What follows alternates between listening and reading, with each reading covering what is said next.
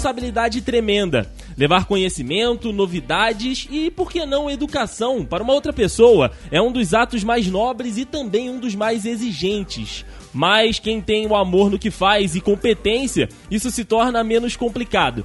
No cast de hoje, nós vamos conversar com um professor, podcaster e também entrevistador, cara. E uma das pessoas mais legais que eu conheço lá do Rio de Janeiro. Por isso eu abro as portas do, dos Dudes Entrevistam hoje para Leonardo Mogli, lá do Galera do Hall. Mogli, seja bem-vindo aqui ao Dudes Entrevista. Uma honra pra gente tê-lo por aqui, cara.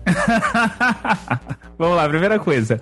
Eu não sei quem é esse Leonardo, mas o Mogli tá aqui.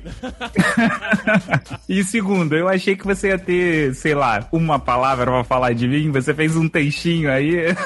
Pô, rapaz, é o que eu sempre falo, cara. Esse texto do início do, do, do Desentrevista é o que a pessoa me inspira a escrever, cara. Cara, vou te falar. Você se inspirou com muito mais do que eu imaginei que eu inspiraria alguém na vida um dia. Vou te falar que provavelmente tem mais gente que se inspira além disso, cara, porque você de fato é uma pessoa sensacional, né, aqui da Podosfera e também aí de um convívio bacana, tem um podcast muito bacana. Então, assim, é, era mais do que fundamental você estar por aqui, cara. Cara, vamos lá. Eu, eu, sei lá, eu sou uma pessoa muito controversa, eu sou meio polêmico. Eu não me acho tão legal, eu acho que eu sou uma pessoa comum. Uh, babaca muitas das vezes, uh, parafraseando o episódio que saiu recentemente, o galera do Hall 76. Cara, eu sou o babaca do rolê.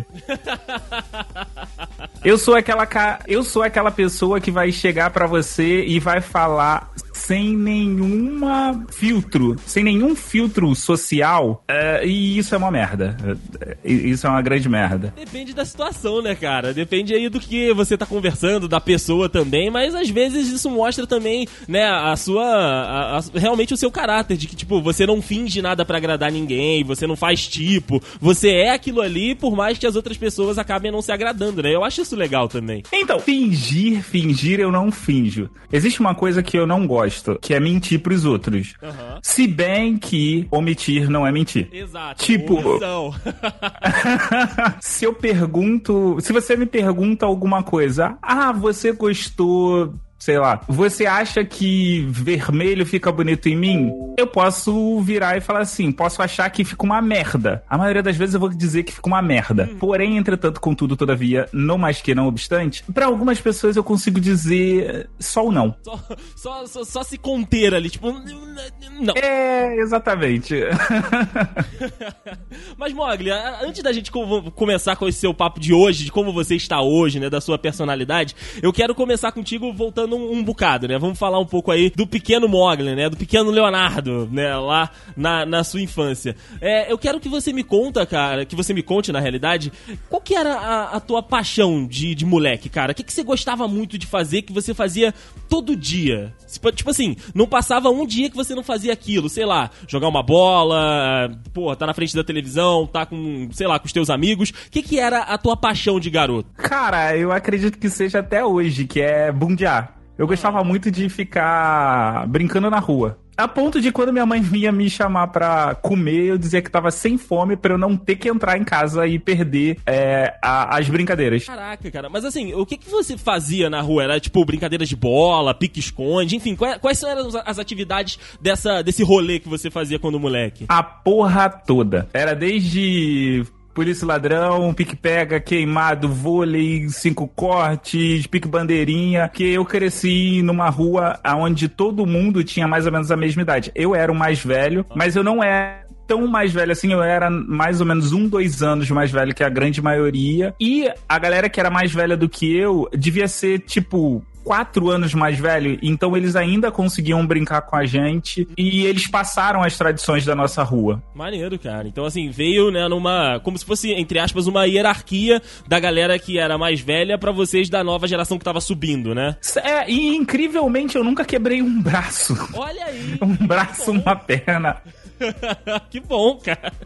Nunca fui atropelado por um carro, porque já cansei de. Porque a minha rua ela era de esquina para uma avenida. Uhum. E às vezes a gente tava brincando de, sei lá, pique-bandeira, polícia ladrão, e você, para não ser pego, saía correndo sem olhar para os dois lados da avenida e atravessava. E nunca fui atropelado por isso. Olha só, cara. Então tem, tem aí também um certo anjo da guarda que tá trabalhando nessa vida, né? Devo dizer que esse anjo da guarda, ele fez hora extra até essa semana, né? Porque. Ah, é? é? porque eu fiquei sabendo que uma vez eu estava na rua, um mendigo falou para mim: olha só, é, você só pode dar duas entrevistas em toda a sua vida. Ih, rapaz. Quando você der a primeira entrevista, o seu anjo da guarda vai embora. Então sabemos que hoje é, o, é a despedida do meu anjo da guarda. Caraca, rapaz. Hoje, então, é, é, é fechando ali o caso, né? Ele tá pegando a pastinha Mogli, colocando no arquivo, falando, fiz meu trabalho. Exatamente. A próxima entrevista eu só dou quando eu for morrer. Ah, porra, tá certo, não, tem que se resguardar. Ainda bem que eu fui o primeiro aqui, então eu vou ter aí né, quase que uma exclusividade, porque a segunda é lá próximo da morte, eu sei que você é um cara, né, entre aspas, saudável, então assim, porra, vai, vai, durar, vai durar bastante tempo. Não, não, não, não. Primeiro que eu não quero durar tanto tempo assim, não, cara. Eu quero, não quero passar dos 60 anos. Não, viver demais não, não é muito bom, não. Viver é bom, mas viver muito é, é, ruim. Eu não quero viver o suficiente para poder dar trabalho pros outros. E, e Cara, eu vou te falar que eu quase recusei sua... não, não o seu convite. Não com esse papo de recusar, não, porque eu, eu, eu tinha artimanhas para fazer você vir gravar aqui hoje. não, cara, é porque, assim, uma pessoa já tinha me proposto para fazer alguma coisa desse tipo no Lobo Dragões e Unicórnios. Uhum. E a minha resposta foi: entrevistador não dá entrevista. Geralmente o pessoal não gosta mesmo, não, cara. Eu já, já tive com algumas pessoas que são entrevistadores também e tal. O pessoal fala que é muito estranho você estar tá do outro lado da bancada, né? Você ser a pessoa que está sendo, entre aspas, mais observada do que a outra, né? O foco. Cara, essa porra é uma maldição. Eu tava assistindo a Marília Gabriela no programa do Fábio Porchat, uhum. na Record. E ela tava falando, cara, e a mais pura verdade, você que tá aqui fica o tempo todo tentando adivinhar o que o outro vai perguntar e fica pensando desde quando você me convidou até agora, eu fiquei pensando em possíveis perguntas para eu responder. Uhum. E agora, toda vez que você tá falando qualquer coisa, eu já fico tentando me antecipar na pergunta que você vai fazer. Pra tentar criar um cenário de resposta, né? Exato. É, a pessoa que entrevista, ela gosta muito de ter o controle. Ela gosta de ter o controle e ela gosta de saber do outro. Hum. Mas ela não gosta muito de se expor. Porque eu acredito, não sei você, mas eu acredito que a galera que pergunta é muito tímido. Eu, apesar de todo mundo dizer que não, sou um cara mega, mega tímido. E você, pelo que eu já vi e pelo que eu já conversei com a sua senhora, é extremamente tímido. Mais reservado do que tímido. Porque quando a pessoa me conhece um pouco mais, aí vê que, dá, que daí pra lá já tá, já tá perdido mesmo. Mas, de fato, eu sou bem mais reservado com quem não me conhece, né? Eu não sou a, a, aquela pessoa mais é, extrovertida, mais faladora do, do rolê. Mas, tipo, com quem eu tenho intimidade ali, aí vai embora, cara. Daí pra lá é, é só ladeira abaixo. Quem conhece realmente o, o a besteira que fez em arranjar amizade comigo. aí, a partir desse momento, é tapa na cara e o que vier tá bom. É, Mogli, pra gente continuar por aqui, cara, lá no, no Galera do Hall, fui dar uma lida na, na descrição, né, do, dos participantes, né, dos integrantes lá do podcast, e o, o seu perfil, né, lá, escrito, diz que você é o cara que traz a cultura pop, que leva, né, a cultura pop e a cultura nerd pra dentro do, do cast. Então eu quero saber de também, né, como é que isso surgiu na tua vida, como é que você despertou o interesse para esse lado, né, da, de cultura pop, sei lá, de quadrinhos, seja, né, né, de revistas, enfim, de filmes. Como é que você entrou pra esse lado? Tipo, você teve alguma influência de alguém dentro da sua casa, de algum amigo, ou foi curiosidade tua mesmo? Eu acho que foi mais curiosidade do que qualquer outra coisa. Eu sempre fui o diferentão, assim, da vida, na família, nos amigos, na escola. E teve o quê? Teve uma época, eu posso dizer mais ou menos quando eu comecei a perceber isso. Quando eu tava na adolescência, eu encontrei uns amigos e aí a gente começou a jogar RPG já começa, tipo, você se você já começa você se diferenciar por conta disso, né? E aí você já vai e não interage tanto com a a grande maioria e, e, vai ficando com, com um grupinho seleto. Mas eu sempre fui aquele cara que fazia a intermediação dos grupinhos. Então eu era diferente, mas eu não era tão diferente assim. E conforme foi chegando no ensino médio, eu tive que me deparar com a seguinte pergunta: o que, que eu quero fazer pra faculdade? É só. E eu percebi que eu tinha pedido pra minha avó, como presente de aniversário, uma assinatura de, de uma revista. Porra, essa revista é muito antiga. Eu tinha pedido a assinatura da revista Infoexame pra minha avó. Caraca, cara, infoexame. É. Só que detalhe, eu lia ela de cabo a rabo, incluindo os classificados. Tipo, era aquele lance assim: chegava a revista, eu lia ela inteira. Aham. E aí foi começando o meu lado nerd a aflorar por conta disso. Porque aí eu me dava muito bem com informática. Sempre me dei muito bem com informática. Não acho que sou muito bom em informática, mas eu tenho uma facilidade maior do que a grande maioria. Ah, tive esse conhecimento de RPG, essas coisas que eu curto muito. Ah, pedi automaticamente um exemplar do Senhor dos Anéis, que eu acabei ganhando. E eu fui cada vez mais ficando nerd. E eu sempre fui uma pessoa que eu tive curiosidade pelas coisas. Mas eu que eu tenho curiosidade pelas coisas, eu tenho um puta tédio. Então, basicamente, a minha vida é assim: o que, que é novo? Aí eu vou e descubro algo novo, aprendo o máximo que eu posso sobre isso. Depois de um tempo, minha atenção para aquilo cai drasticamente a ponto de eu saber quase nada. Aham. Você sabe por um momento, aquele momento de interesse, e depois, quando você se interessa por outra coisa ou enjoa daquilo, você apaga pra livrar espaço pra outra coisa, né? É, só que, tipo, não necessariamente surge uma outra coisa. É simplesmente o, o meu interesse ele acaba e eu falo, não, beleza, já aprendi isso. É, é como se fosse assim: qual é a minha próxima meta? Minha meta é aprender isso. Aprendi, agora deleta, vamos pro próximo passo. Entendi, entendi. Cara, isso é, isso é bacana. Isso te dá uma, uma oportunidade de aprender muitas coisas, né? E, e por mais que você enjoe delas, é tipo andar de bicicleta, né, cara? Como você falou. Às vezes você não é um expert em mexer em computador, né? Em informática, mas você não esqueceu aquilo. Então, se um dia você precisar, tá ali, você pode resolver, né? Sim, mas não necessariamente. É porque tem certas coisas que eu apago assim profundamente, tão profundamente que eu não consigo lembrar, cara. Tipo, eu sou do, eu sou do tipo que se eu fizer alguma coisa com má vontade, eu lembro, eu, eu esqueço imediatamente. Pra você ter noção, uma vez eu tive que fazer um e-mail, sei lá pra quê. Aham. E uma vez, e quando eu digo uma vez, eu tô dizendo mais de uma vez. Ah, e assim que eu apertei o enter, tinha que criar uma senha, né? E assim que eu apertei o enter, eu me perguntei, que merda de senha eu criei? Puta, entendi. Agora eu entendi o conceito. É, é nesse nível, assim. entendi, cara. Cara, é, às vezes é bom, então às vezes é ruim, né? Esse, é, esse, esse É. seu, seu dom, entre aspas. e Mogli, você disse que pediu pra sua avó a infoexame, o que me leva a crer que você gostava de estudar. Mas aí eu coloco um dois pontos antes de colocar o ponto de interrogação. Você gostava de estudar num geral ou você gostava de estudar aquilo que te agradava? Então, vamos lá. Você quer a resposta do professor ou você quer a resposta honesta? Eu quero a resposta honesta, evidentemente. O professor vai falar daqui a pouco. Então, vamos lá. Eu só posso dar o meu parecer. Estudar é um saco. Estudar é um saco quando você tem que fazer uma avaliação sobre aquilo. Quando você não tem o compromisso de provar aquele conhecimento, é ótimo você aprender. Porque você tá focado em aprender aquilo que você quer. Às vezes você não quer ser especialista de porra nenhuma. Às vezes você quer só aprender uma parte específica de uma coisa muito foda. Mas o problema da educação formal é que te empurra a goela abaixo você aprender toda uma outra estrutura para que você se especialize naquele pontinho ali que, porra, era relevante. A educação, vamos lá, eu como professor não deveria dizer isso, mas a, mas a educação formal é um saco. É, um, é é uma regra, um livro de regrinhas, né? Que às vezes já, já tá tão defasado que as pessoas só fazem no automático, né, cara? Cara, não é nem isso. É, é, é algo maior. A- A questão é o seguinte: você, a gente vive num sistema, num mundo, onde você precisa provar os seus conhecimentos constantemente.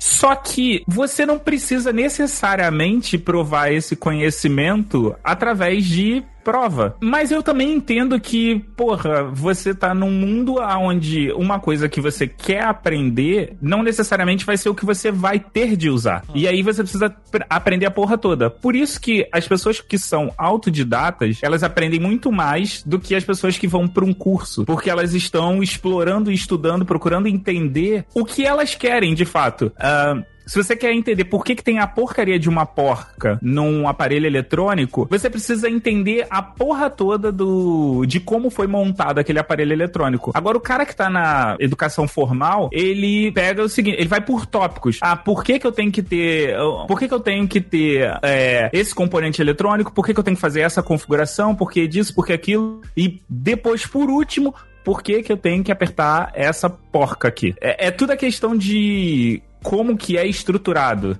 É, é, é, aquele lance. É uma merda, mas você não consegue viver sem, sem essa estrutura. Exato, né? Você tem que ter aquela base para que você chegue num ponto final, né? Por mais que você não goste do caminho para você ter aquilo, né, onde você quer chegar, você precisa da, da, daquele, daquele caminho não, não tão agradável, né? Não tem jeito. Exatamente. É, é, então é, é, de fato como, como você disse, cara, existem alguns pontos, existem alguns caminhos que realmente não são aí os melhores, não são é, não é o melhor jeito de estar tá passando, mas não tem jeito, eles têm que estar tá presentes aí na vida da galera que tá dentro do, do sistema de, de aprendizado. E esse é o grande problema da educação, porque, por um lado, você tá motivado e por isso você estuda, e do outro, você estuda, mas você não sabe para que que você estuda, você entendeu? É, é uma puta dicotomia. Sim, sim. Seria ótimo, seria maneiro pra caramba se você se propusesse a estudar porque você quer. O foda é que, tipo, a gente tá num mundo, né, e você não pode deixar o seu filho livre até ele ter interesse para estudar, porque o mundo tem uma porrada de estímulo e nunca vai contribuir para que ele tenha vontade de estudar. Exato.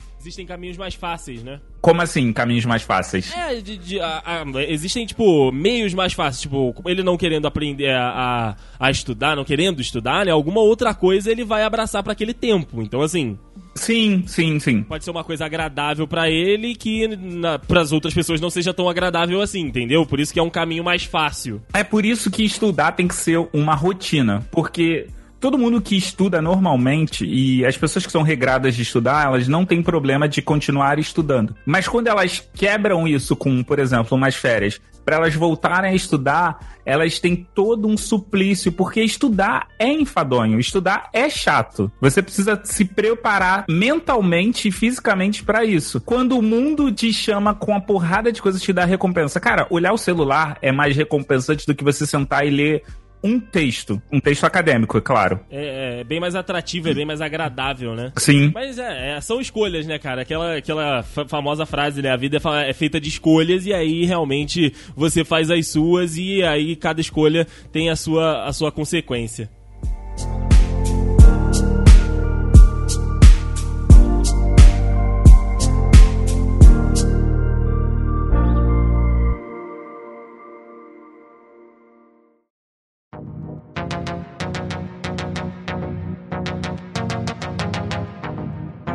Agora vamos, como você disse, né, como professor ou como a resposta real, agora vamos falar do, do teu lado professor, cara, porque de fato, né, é uma profissão muito bacana e também uma profissão muito difícil, como eu disse lá no início, né, cara, é um desafio muito grande para você levar para as outras pessoas conhecimento e por vezes o professor é quem leva de fato educação para aquele para aquele eh, aquele aluno, para aquela criança, para aquele adolescente, enfim, para pessoa que ele tá lecionando. Esse era teu objetivo, cara, quando você é, pensou numa profissão ou ele foi se desenhando com o passar dos, dos seus anos na faculdade e depois planejando ali a tua carreira? Tipo, você entrou na faculdade já com a, o objetivo de ser professor ou essa possibilidade, essa oportunidade apareceu e você abraçou? É, eu nem imaginava. Na verdade, eu pensava muito em ser. eu pensava muito em ser CEO de um determinado banco aí que você faz o logo com uma mão. Ah, entendi, tava. ok. Uh... o que aconteceu foi que eu nunca consegui passar na primeira fase da entrevista dessa merda desse banco. e uma ex-namorada na época falou assim: Cara, você já tá perto de se formar, por que você não faz esse concurso? Você não tem nada a perder. Eu falei, ah, vambora. E por um tempo na faculdade eu virei concurseiro, assim. Um tempo entendo assim, tipo, por três concursos só. Passei nos três concursos e só fiquei esperando ser chamada. Só nos três, cara? Passei nos três concursos. Mas o que aconteceu foi que eu primeiro não tava nem esperando, não tava nem pensando muito no concurso, porque eu tava pensando em trabalhar em alguma outra área que não educação, porque eu não, eu nunca quis muito trabalhar em colégio particular como professor.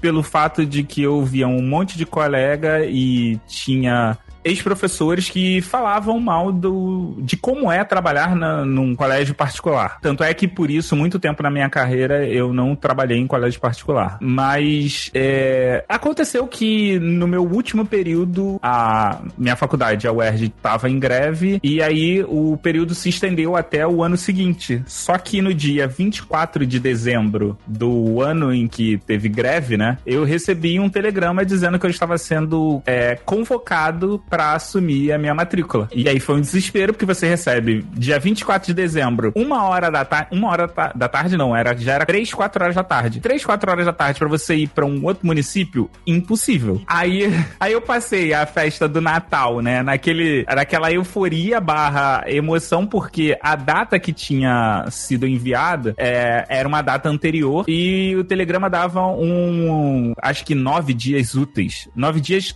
corridos, não eram nem dias úteis. Então era a partir do dia que é, enviou, tinha que. Eu tinha que estar tá lá, dentro daquele. Senão eu perdia. Resumo da história. No dia 26, a primeira coisa que eu fiz foi partir pro município e dizer: Ó, eu quero, o que, que eu faço? Aí o pessoal falou: Não, calma, fica tranquilo. Você só precisa dizer que você quer. E aí a gente vai dar a entrada em todos os trâmites legal para você assumir. Uh, enquanto isso, eu voltei pra faculdade para dar a entrada em antecipação de colação de grau. E aí eu tive que fazer todas as minhas provas, porque eu ainda tava no meio do período. E, cara, foi o seguinte: eu tive uma semana para estudar todas as disciplinas que eu estava tendo, para poder fazer as provas e eu finalizar o meu TCC. O meu TCC eu já tava no final mesmo, então foi algo mais tranquilo. Mas estudar matéria que eu não tinha tido para uma prova que eu não fazia ideia do que ia ser e que poderia me reprovar, foi tenso foi no fim da navalha, né, cara? Aham. Uhum. Cara, foi janeiro daquele ano, foi um mês intenso.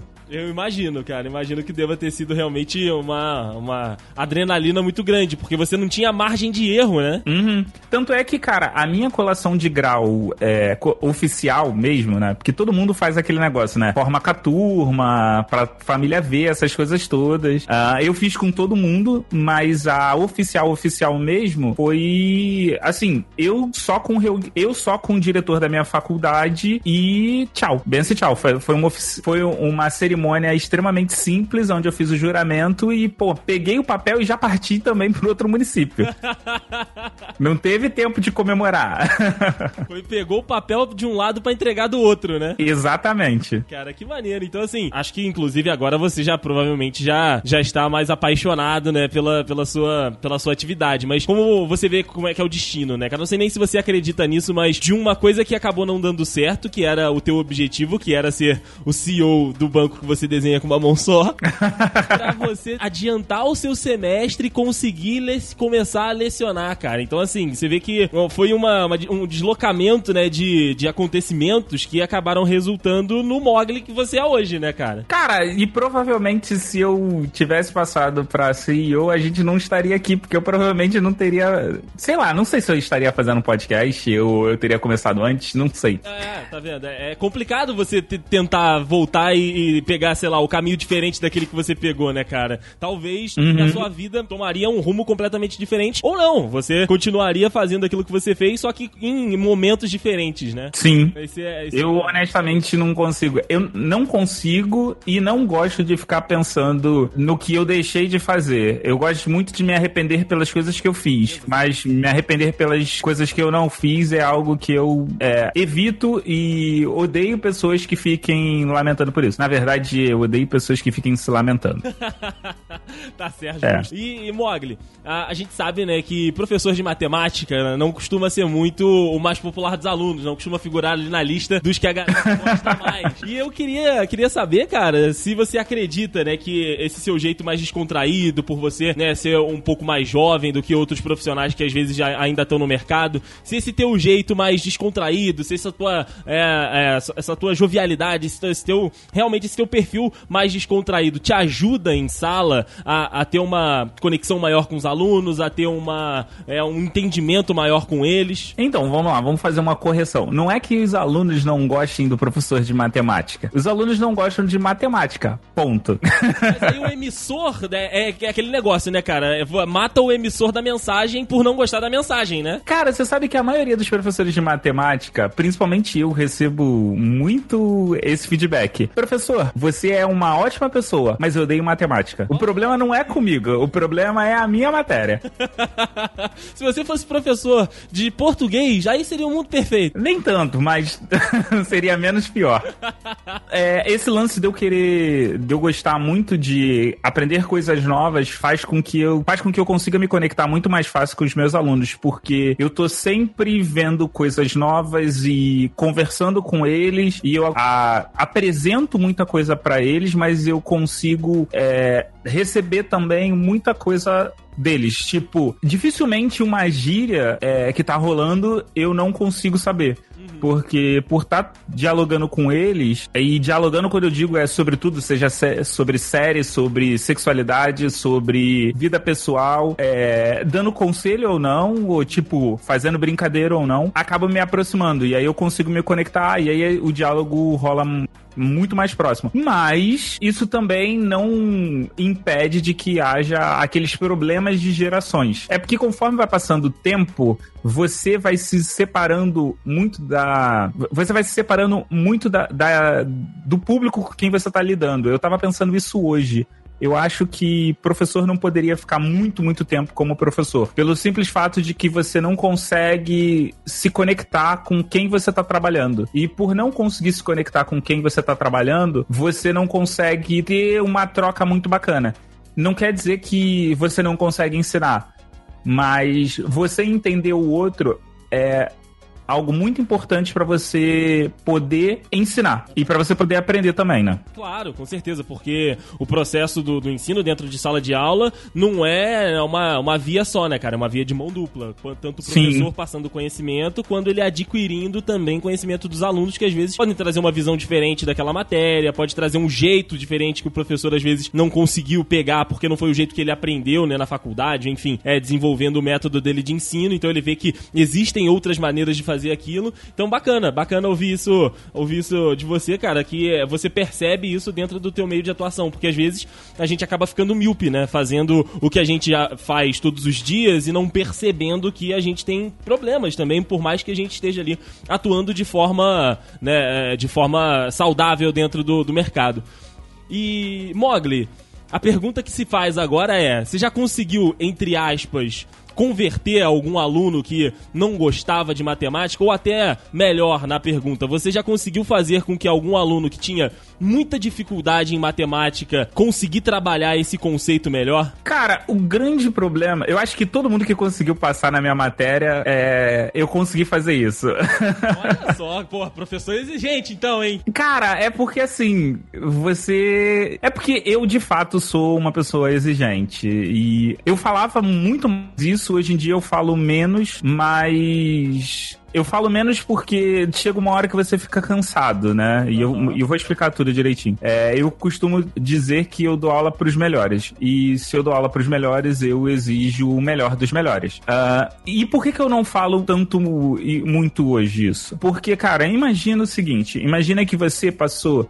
E eu vou falar de ensino médio aqui, tá? Imagina que você passou 15 anos da sua vida aonde diretamente diretamente você recebeu a mensagem de que você é incapaz. Cara, chega um momento na vida que você não acredita. Você não acredita em você, você não acredita que você é capaz de fazer alguma coisa que todo mundo vê que você é capaz. Sabe aquele lance do atleta que ele se lesionou e o médico sabe que ele tá perfeito, mas ele não consegue fazer certos movimentos? Fica travado. É isso, exatamente. É o, o, o mental da pessoa tá bloqueado. E aí você precisa que essa pessoa, ela acredite nela para que ela faça isso. Só que quando eu falava falava isso, pesava muito para os alunos. E eles acabavam se cobrando muito por conta disso. E aí eu dei uma diminuída nisso, mas eu sempre, cara, eu sempre falo pros meus alunos que eles são capazes, eles conseguem fazer tudo que eles quiserem. É fácil? Não. Eles vão conseguir a hora que eles quiserem? Não. E vai ter alguns momentos em que eles não vão conseguirem, mas o que eles não podem fazer é deixar de tentar, porque deixar de tentar é o primeiro passo para você fracassar. Cara, a grande maioria da galera que tem problema com matemática são dois itens só. Primeiro, atenção. A maioria das pessoas tem problema em matemática por falta de atenção, que é uh, você tá fazendo a conta, mas você já tá pensando no passo seguinte que você vai fazer. E quando eu digo isso, eu falo, eu mesmo cometo esse erro de vez em quando, que eu tô tão. Cara, quantas são as vezes que eu tô com os meus alunos perguntando, por exemplo, é, 2 vezes 3. Aí eu falo, 2 vezes 6 é quanto? Você tá entendendo? tipo, eu vou. Eu tô tão no automático, eu tô tão já pensando na resposta, que ao invés de eu falar o que eu quero, que é perguntar para eles, eu já no meio falo a resposta. E quando a pessoa tá fazendo alguma conta, ela já tá nisso no automático. E o outro ponto, que é o ponto mais grave, é a questão de base. Cara, ah, qualquer coisa que a gente aprende na vida, ela é uma construção. Eu não sei se foi Piaget que falou que a educação é como se fosse um empilhar de tijolos. Você está fazendo uma. construindo um muro. E se você coloca essa base é, mal fixada ou com espaços ou, não ou que não estão encaixados direito, o que vai acontecer? Você vai construir um muro, mas esse muro ele não nem sempre consegue ser alto e nem sempre esse muro ele é firme. E conforme vai passando os anos, as pessoas vão ficando cada vez com mais deficiência na matéria. E cara, outra coisa extremamente importante. Você sabe qual é a maior dificuldade que os professores de matemática têm hoje em dia? Não, qual, qual é, amor? Português. Caraca, é verdade, olha aí. Porque o cara ele não consegue interpretar um texto. Se você não falar, faça isso, na maioria das vezes ele não vai saber o que você tá pedindo para fazer. Hum. E olha que às vezes quando você fala, faça isso, ele tem preguiça de ler. Fica complicado a, a comunicação, né? Cara, eu dou aula pro ensino médio e pro ensino fundamental. Nos dois lugares, eu canso de ser chamado no dia da prova pra. Só, não entendi o que é pra fazer nessa questão. Eu leio a questão e falo assim, cara, a questão tá direta e é simples. Aí eu falo assim: você já leu a questão? Aí ele lê, aí ele, ah, tá, entendi. É tipo preguiça de ler, você tá entendendo? É. é porque a gente tá num mundo onde a gente recebe tudo, a gente não precisa ler, na verdade. Sim, sim, tá tudo muito fácil e tem um título ali resumindo tudo, né? Que às vezes é só. Exatamente. Entendi, cara. Pô, bacana. É, é bom você, você conversar com, com um profissional, cara, que tem essa visão que não tá ainda com vícios, enfim, é, é bem legal a gente ouvir isso, porque eu tenho alguns amigos professores que, a, uma galera que já tá há, há algum tempo, e tem uma galera também também que tá entrando. Então, assim, você vê a, a diferença e o papo com o Mogli, pra quem não tem a oportunidade de ter amigos professores, eu acho que tá, que tá tendo aqui no, no Dudes Entrevista de hoje, que tá mais uma vez incrível com esse convidado maravilhoso que temos por aqui.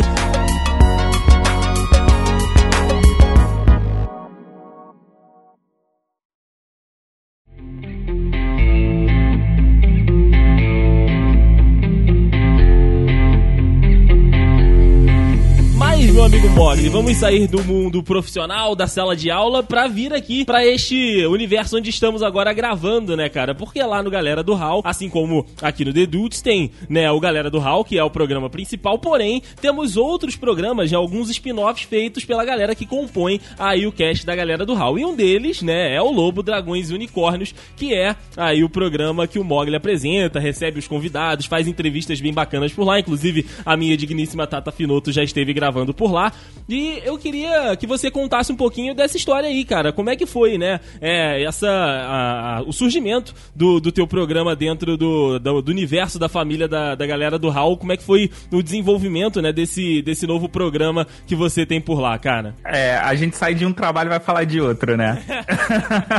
eu falo que é sair de um trabalho para falar de outro porque eu encaro. Na verdade, todos os meus hobbies eu encaro como um trabalho de fato. Eu levo a sério, a sério mesmo. E eu sou uma pessoa que eu tenho um certo problema quando eu converso com as pessoas, porque é, eu, eu, levo muito as coisas a sério. Então, se você falar, tipo, ah, vamos nos encontrar semana que vem. Cara, eu crio expectativas sobre isso. E se você não me encontrar semana que vem, eu vou ficar puto. Eu vou falar assim, caraca, eu me organizei por conta daquilo. Tipo, eu sou o tipo de pessoa que você não precisa confirmar. Minto. Você precisa confirmar porque talvez eu esqueça, mas se eu não me esquecer daquele evento, cara, eu me organizei em função daquilo. Quando, é, quando o espaço de tempo é muito existe uma grande probabilidade de eu esquecer. Mas quando o espaço de tempo é curto e quando eu anoto isso em algum lugar, cara, eu me organizo em função do que você me dissesse. Se você fala assim, pô, vamos viajar no final de semana que vem. Cara, eu vou me estruturar todo para o final de semana que vem viajar. Aí você fala assim, pô, mas eu tava de sacanagem. Eu falo assim, tá não, cara, eu, pô, eu, eu me organizei. Não, cara.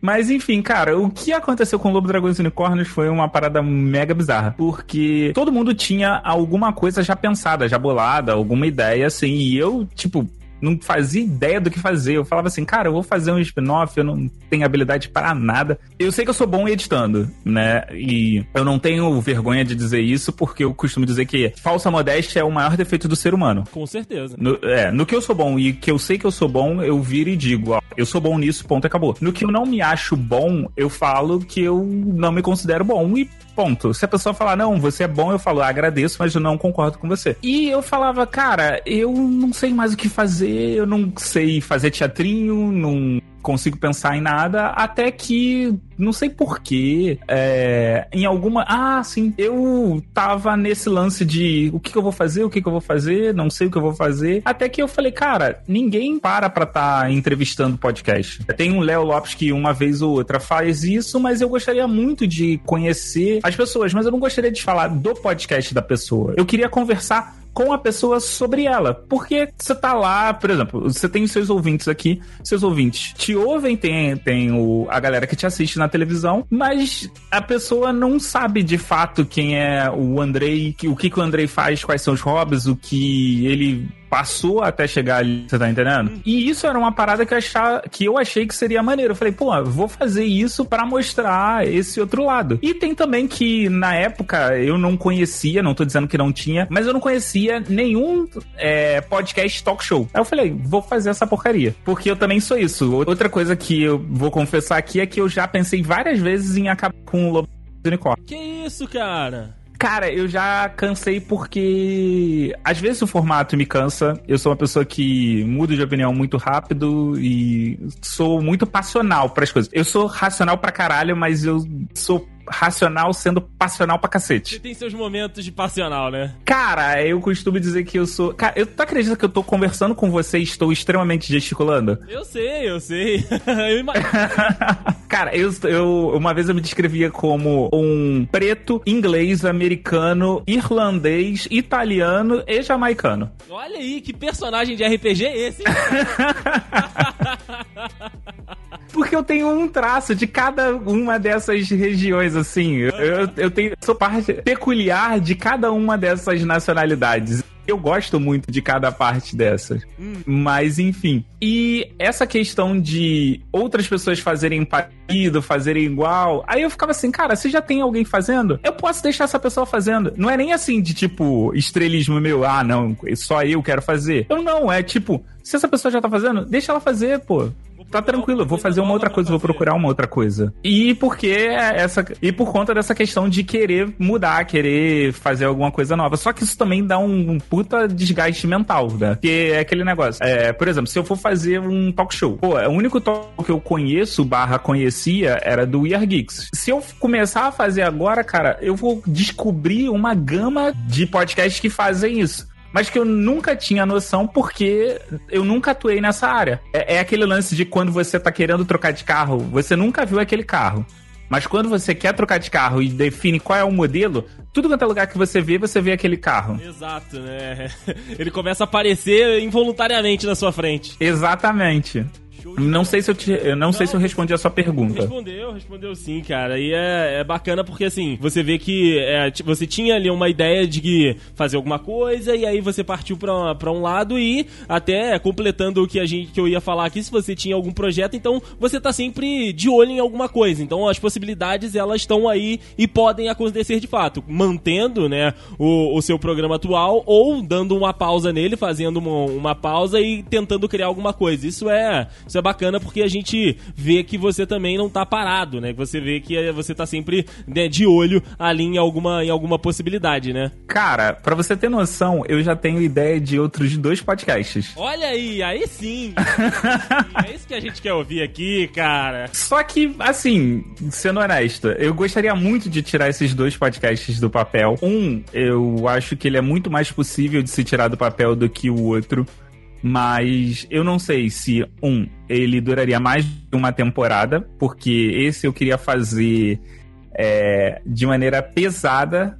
Eu queria fazer ele semanal e ele ia demandar uma energia muito grande. Se, vamos supor, se fosse assim, se eu conseguisse ter uma pessoa que cuidasse do casting para mim e eu fizesse as entrevistas e a edição, rolava. O problema é que eu não consigo dar conta de tudo isso num tempo hábil para isso. O único momento que eu conseguiria fazer próximo disso, eu precisaria de, sei lá, é, as minhas férias. E quase que gravando é, quase que gravando diariamente mais de uma gravação por dia das, da, das minhas férias. E, cara, essa porcaria eu preciso trabalhar, né? Eu preciso viver. Por conta disso, eu preciso de grana. Se é, rolasse de, de, de, ter uma verba pra poder fazer isso, eu focar nisso, ótimo. O outro seria um podcast que a ideia já era ele ser monetizado. O problema todo é ele já começar sendo monetizado. Então eu precisaria de um tempo para investir, só que, cara, todo esse tempo eu não tô conseguindo ter ele. Até, tipo, tô andando com ele, mas sabe quando você anda bem devagarzinho, porque você sabe que você não vai dar conta se ele rolar agora? Uhum, Do jeito que tá a minha estrutura. Ficar de olho aí, né, nas redes sociais do Mogli, o cara bem ativo, posta bastante coisa lá no Twitter, também né, no, no Instagram. Depende, cara. Tem semana que eu não posto quase nada. Tem semana que. Tem dia que eu dando a falar no Twitter. é, mas é, é, basicamente isso, cara. Mas quando você, você tá lá, você tá de verdade, né? Tá comentando algum jogo, tá acompanhando alguma coisa. E é muito bacana a gente estar tá junto acompanhando aí o seu trabalho. Mogli, obrigado demais, cara, por ter vindo aqui, ter conversado com a gente no Dudes Entrevista. Então foi bacana demais conhecer um pouquinho, conhecer mais também do profissional, né? Além né, do, do, da, do outro lado da sua vida, que a gente só tinha se encontrado em ocasiões de encontros de podcast, né? Tinha conversado em algumas determinadas é, ocasiões, mas a gente nunca tinha de fato sentado um pouquinho pra é, bater esse papo que a gente teve aqui hoje. E eu, cara, mais uma vez, curti pra caramba. Já Culpa gostava... de vocês dois. É, gostava demais de, de você, cara, e conhecendo um pouquinho mais, só reforçou ainda mais a figura que eu, eu imaginava que você é, cara. Que você é, cara. Obrigado demais pela presença aqui no Dudes Entrevista. Eu que agradeço e antes de mais nada, desculpa aí. Ah, não. por xingar. Eu sou carioca, cara, não adianta, eu vou xingar mesmo. E por tudo que eu falei. Ah, porra, tá, foi sensacional. Mais um cast incrível, cara, que a gente teve aqui no Dudes Entrevista. Então, se você ainda não ouviu o Mogler, né, lá no Galera do Hall, ou então no, no podcast dele, eu vou deixar aí o link, né, pra você ouvir. Tanto todos os links aqui no post, seja do Galera do Hall ou do Lobo Dragões e Unicórnios, para você acompanhar aí o trabalho do Mogli na Podosfera. E lembrando que também temos aqui, né, na, no link no post, o, o perfil do, do The Dudes, as redes sociais aqui da empresa, para que você possa nos seguir aí nas redes sociais. E quero agradecer você que ouviu o programa até agora. Lembrando que no mês que vem estaremos de volta aqui com mais um entrevistado para que a gente possa bater esse papo bacana, conhecer um pouquinho mais e também aí, né, se divertir e se emocionar aqui no Dudes Entrevista. Um grande abraço e até o mês que vem. Tchau, tchau, valeu!